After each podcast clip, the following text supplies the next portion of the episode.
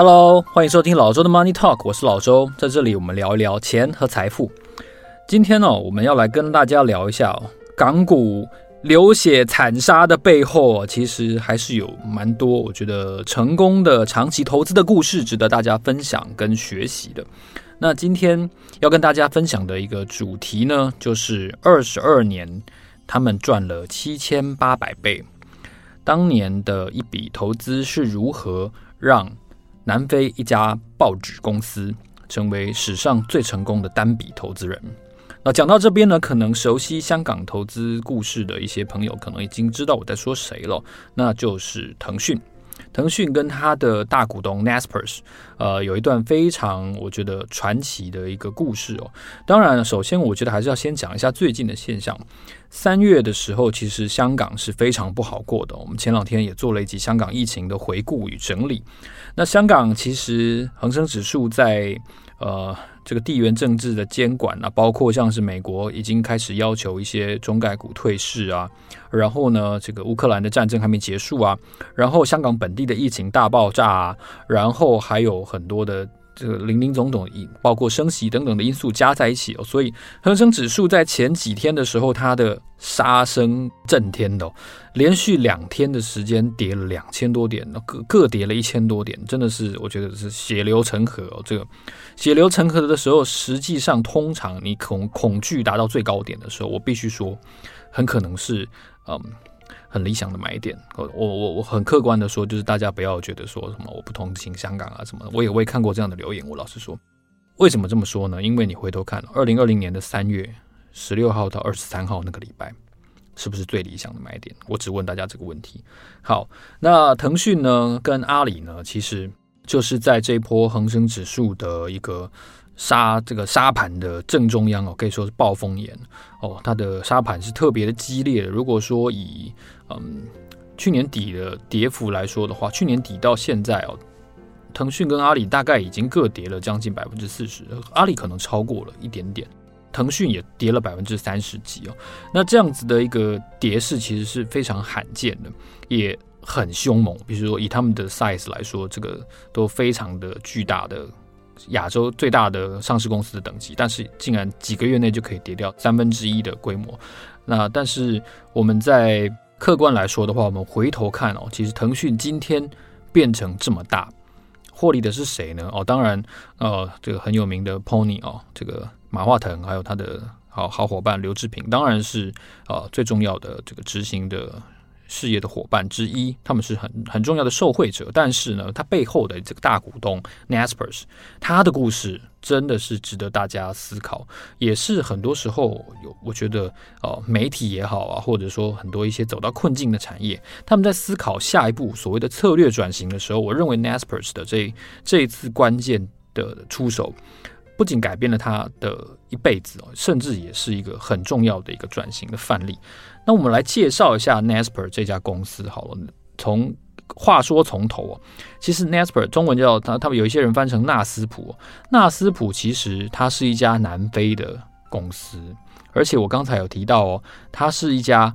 最初是报纸。哦，是一个媒体哦，哦，所以以前《金周刊》有一个专栏作家叫钱隆来，钱隆来先生，他以前在文章里面就有提到，他说 Nasper 当初就跟台湾当呃当年的《中国时报》一样哦啊，它的原文哦，其实这个叫做 The National Press 哦，所以 Naspers 是 The National Press 的一个。转这个谐音哦，那 Naspers 当初成立这个报纸的时候，已经是差不多一百年前了。一九一五年的时候，这个国家报业公司 The National Press 呢，它是南非哦这个荷兰移民的这个成立的一个媒体，非常的保守派哦，就是这种你知道吗？就是白人精英，然后是这种南非这种种族隔离不公平的政策的这个拥护者。好，这样子的一个角色。那后来南非当然民主化啦，等等的这种种族隔离的政策就已经不合时宜了嘛。好，所以这个立场慢慢的就淡化掉了。那这样子的一家公司，如果说你本来的这种坚定的政策的色彩不能再继续下去的时候，其实呃，国家报业公司它就在寻求转型的机会。那一九九零年的时候呢，他们国家报业股票上市。这个公司开始得到了更多比较合法合规的这样子的寻求财务资源呢，然后向向股东交代这样子的一个呃正规化的治理的路上，他们也开始去看，哎，有没有一些新的转型的机会？他们最初做的其实是电视，也就是从从报纸跨行到电视。然后接着呢，开始网络兴起啦，他们就注意到网络的商机。然后呢，在一九九八年到两千年当中，他们开始试着投资一些哦网络事业。而且就在这个时候呢，The National Press 呢，他们正式改名了，更年轻，然后更 fashion 的那种感觉的名字叫 Naspers。那这个时候，其实就是他们在一个转型的契机当中，哎，尝试购并啊，然后尝试特殊的一些跨行业的投资。在二零零一年的时候，网络泡沫正式破灭，而且美国碰到了九一一事件。当时其实全世界处在一个相对经济跟创业投资氛围比较低迷的阶段。就在这个时候，哦，Naspers 下面有一个子公司叫做 MIH，MIH 的人有人在呃亚洲寻找投资机会的时候呢，有投行介绍了他一个年轻人快要走投无路了。这个年轻人的名字叫做马化腾。马化腾那个时候呢，其实应该说，腾讯那个时候一开始他们的 QQ 哦，这个通讯软体原名叫 OICQ。OICQ 呢，当时被 ICQ 警告，说你的名字跟我们太像了，我们可能会寻求法律途径来解决。所以后来这个通讯软体就改名叫 QQ 了哈，这是后话。但是 OICQ 那个时候其实用户成长的速度是非常快的哦，但是当时整个投资圈的氛围是很冷的，因为我刚提到了这个。网络泡沫破灭了哈，大家都不希望做做太冲的这种投资，所以呢，当时有两个腾讯的主要股东希望要退出，一个呢是李嘉诚的小儿子李泽楷哦，人称小小超哦，那另外一个呢是国际数据集团这个很有名的这个基金叫 IDG，那双方呢其实都希望把腾讯的股权给卖掉，最终 MIH 呢大概是用三千两百万美元的代价，然后取得了 IDG，IDG 手上有百分之二十的腾讯，然后呢，李泽楷手上有百分之二十的腾讯，然后呢，IDG 卖了二十里面的十二点八，哦，然后这个李泽楷手上的这个二十呢就全卖了，所以当时 MIH 取得的大概是三十几趴的股权，那经过了几次的重组啊、买回跟增资，一度哦，MIH 的这个股权大概是占腾讯的一半。好，大大约是一半。好，然后，然后这个，其实我们回头看，其实李泽楷那次错过了一次非常非常重要的一次成为世界级富豪的机会。不过人生就是这样，我觉得这也没什么，没什么好感叹的。所以接下来呢，其实故事就传奇就开始了。然后呢，这个 MIH 就开始跟呃马化腾有一个非常好的一个坚定的合作。那为什么 MIH 他们对于腾讯会这么坚定的支持，会一开始就很相信呢？哦，当时这个 MIH 哦，MIH 其实就是这个 Naspers 国家报业的一个子公司了哦，一个投资机构。那他们就回忆，就是说，诶，他们在中国的城市在考察的时候呢，其实当时的很多地方的网咖哦，他们叫网吧，网咖呢，其实年轻人在玩游戏的时候，他们的那个桌面上，这个这个桌面显示都有一个 OICQ 的显示的 logo。而且呢，这个腾讯告诉他们说呢，当时腾讯每天这个 OICQ 新增的注册用户呢，新增用户每天是五十万户哦，然后他们就对这个数字留下非常深的印象。那经过了一段的考察之后呢，他还发现说，其实他们在中国碰到很多碰头接洽的一些投资项目的基金经理人也好，或者说律师啊等等，他们的名片上都有印自己的。ICQ、OICQ 的号码，这就让他这个代表呢非常的印象深刻。所以呢，MIH 在出价要买下 IDG，还有买下李泽楷的持股的时候呢，他们是非常的大方的。IDG 得到的报价呢，比他们当初投资一年前的这个腾讯呢高出十一倍，也就是溢价十一倍要买下 IDG 的股票。然后呢，李泽楷也是。那李泽楷大概也获利了大概十倍以上，好，所以他们都都赚了十倍就退出了哈。然后 IDG 当然手上还有一部分了哈。那在最终取得全部股权的时候，大概腾讯的估值是六千万哦，然后当时 MIH 占比大概三十二点八哦，然后然后呢，接下来有一些的转变。那腾讯是在差不多二零零四年的时候上市的，腾讯零四零四年的六月多哦，我印象很深。我有稍微查一下，那在上市的时候，它有一些这个新股发行嘛，所以那个 M H 的持股的比例呢，稍微被稀释了一些，它大概降到百分之三十五点七，哦，三十五点七，也还是第一大股东。其实腾讯是第一大的第一大股东。那当时如果以第一天的发行价来算的话呢，M H 的持股比它当初出的三千两百万美元已经涨了八倍了。哦，也就是说到 IPO 那一天，他们已经赚了八倍，八倍你会不会卖？哎，说实话，如果是我，我一定会卖。你看，我都会在三十块叫大家停损扬名了，我什么事情干不出来呢？对不对？赚八倍我还不卖，我我是什么？对不对？我我我何德何能啊？对不对？我赚八十趴我就卖了，不要说赚八倍。但对不起，我我认为 MH 的的不凡哦。尊爵哦，真的是再次的体现在他们的这个长期的持有上面，因为他们不但不卖，而且坚定的不卖了，继续持有了十多年哦，十多年一直到什么时候呢？哦，下一个重点来了，就是他们整整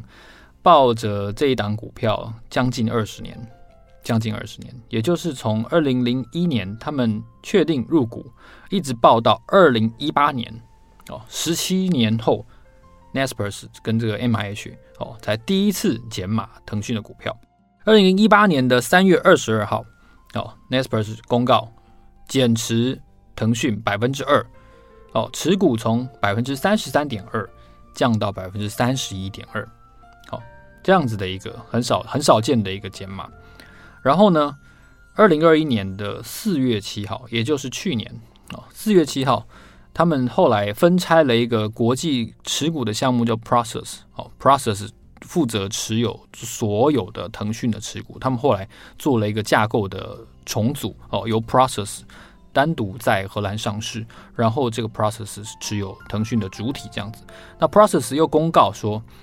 持有腾讯呢再减码，从三十一点二减到二十八点九，这样子的两次。在这两次之前呢，腾讯的持股啊、哦，这个公司，这个南非的媒体公司是一股都没有卖。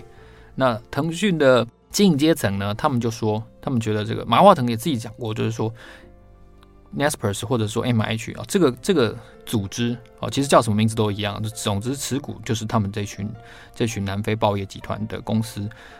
他们是坚定的支持腾讯，而且真的是。克服了无数次的这个要卖股票的这个诱惑。那其实，在二零一八年他们第一次减持腾讯之前呢，其实这个 MIH 呢，他们持股就有人去算，大陆就有人去算，就说持股那个时候已经获利了五千多倍，五千多倍啊，大哥，五千多倍啊！那我刚刚说七千八百倍是怎么来的？就是说，在二零一八年以后这三年，其实腾讯是有慢慢的在上涨的。那我们要注意一件事情哦，腾讯这个公司现在已经是虽然它跌了蛮多的哈，但是它依然是可以说是港股最重要的，或者说亚洲最重要的几只嗯网络事业的股票之一。那腾讯上市这十多年来哦，以年限整根整个年的年度假设是一根 K 线的话，它只有四次是黑 K，就是二零零八年、二零一一年。二零一八年跟二零二一年，好，大家要注意这四个年度，为什么呢？前两次零八年跟一一年都是金融危机，这也就是说，是整个市场是风声鹤唳的。零八年是金融海啸嘛，不用说这个买什么赔什么，大家那一年还记得吗？那年发过消费券哦，年轻朋友可能不知道，那年发过消费券，我记得是三千六百块吧。嗯，那二零一一年也是，那年是。欧债危机，很多人都说什么？不是有欧洲五国有没有？什么意大利啦，哈，希腊啦，然后希腊被大家干掉的要死，说什么国民五十五岁就可以退休，这种这种这种这种懒散的国家，难怪会国家破产。然后这个当时就有很多人这样说过嘛，哈。所以零八年跟一一年是整体性的金融的风暴，但是一八年跟二一年为什么腾讯会出现黑 K 呢？就是因为它有大股东的卖股票。那我们稍微再细分一下，我们。各自再进去看一下，二零一八年三月，好，发以后发生了什么事情？川普宣布了要对中国实施贸易战，实施关税战。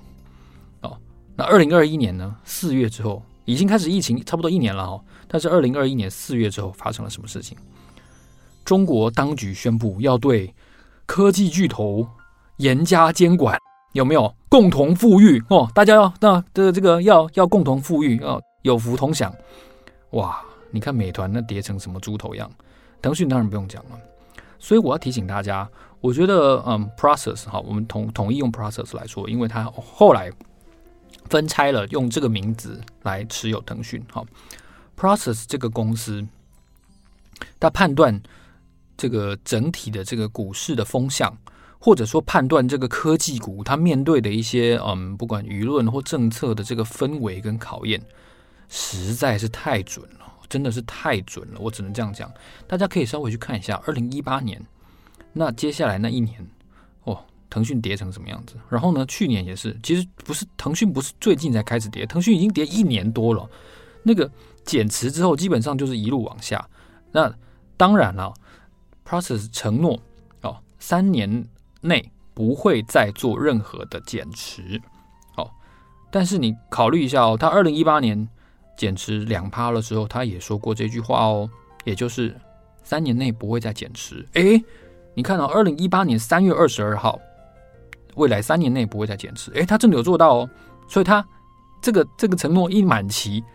的。十天之后，他就立刻再减持了两趴，所以我们合理的推估一下，理论上，二零二四年的四月八号，我们来猜测一下，二零二四年的四月八号，Process 它会不会再次宣布减持腾讯呢？嗯，这件事情就很值得期待，也很值得关注喽。因为你不要看它只是卖掉两趴，我的天哪，那卖掉两趴，那个是上千亿新台币，好几千亿新台币的这个获利跟股票。的交割诶，所以这件事情是非常值得关注的哦。尤其他这两次其实呃也都带来了这个显著的腾讯的股票的下跌，还有啊这两年其实港股的表现也都不太好哦。所以我们这样子来看的话呢，整个他拿捏的时机又非常的准，然后整个大环境的风向，我觉得还有一件有一件事情要特别提醒大家，就是 Process 这个架构，或者说整个南非国家报业这个集团哦。腾讯表现太好，说真的也是一个负累，你知道吗？因为他们现在有一个很尴尬的情况，就是说整个公司在考虑市值的时候，大概是六百五十块。我我举一个例子，实实际的金额当然不是这样，但是资本市场反映的估值哦，是反映说整个公司国家报业呃的价值是六百五十块，但是他持有的腾讯价值八百块。哎，你会说，嗯？这个公司值六百五十块，但是光他持有腾讯就八百块，意思是说，如果腾讯扣掉这个公司，其他架构是赔钱的，是这个意思吗？诶，其实资本市场现在反映的 的情况其实是这样，所以很尴尬哦，就是他也不能不能说他他他的其他业务或者说他的其他转投资也都很努力的在做啊，但是腾讯表现得太好了，这件事情对他们来说是一个。呃，莫大的压力，也是一个呃，实质上必须要稍微调整的一个部分。所以我个人我在猜测，会不会他们持续性的这样的减持，背后是带有这样的目的。但是因为腾讯的的 size 实在是太大了，你知道吗？如果它真的要有一些够分量的调整的时候，其实它不能随便动，因为它一动的话，很可能会。引发非常大的这个蝴蝶效应哦，但是他他如果不动的话，他觉得大家他又觉得说对我的其他部门很不公平啊，大家都在努力，这个腾讯做的这么好，好像说我们这些努力的都是赔钱货，这样也不对，所以我猜测了，他会有这样子的呃转变也是很正常的，所以我们就来看，其实其实现在距离二零二四年的四月也不是很远了，大概就两年，我们大家再撑两年吧，反正这两年我猜也不能出国啦，你也不能去哪里啊，大家继续国旅啦。哦，你知道吗？就是大家偶尔看一下香港的新闻，然后要继续要去继续努力支持香港，好不好？哈、如果你喜欢这个节目，你喜欢老周的一些分析的话呢，欢迎你在 Apple Podcast 给我们按五颗星哦。老周今天分析这个香港，这个实在是哦，因为我好久没去香港，我我四年没去香港了，我非常想念我香港的很多朋友，我期待他们都好好的，我希望我们在疫情过后都能够再次的相见。好，如果你喜欢老周的节目，记得给我们按五颗星。好，我是老周，老周的 Money Talk，让我们下一集见，谢谢，拜拜。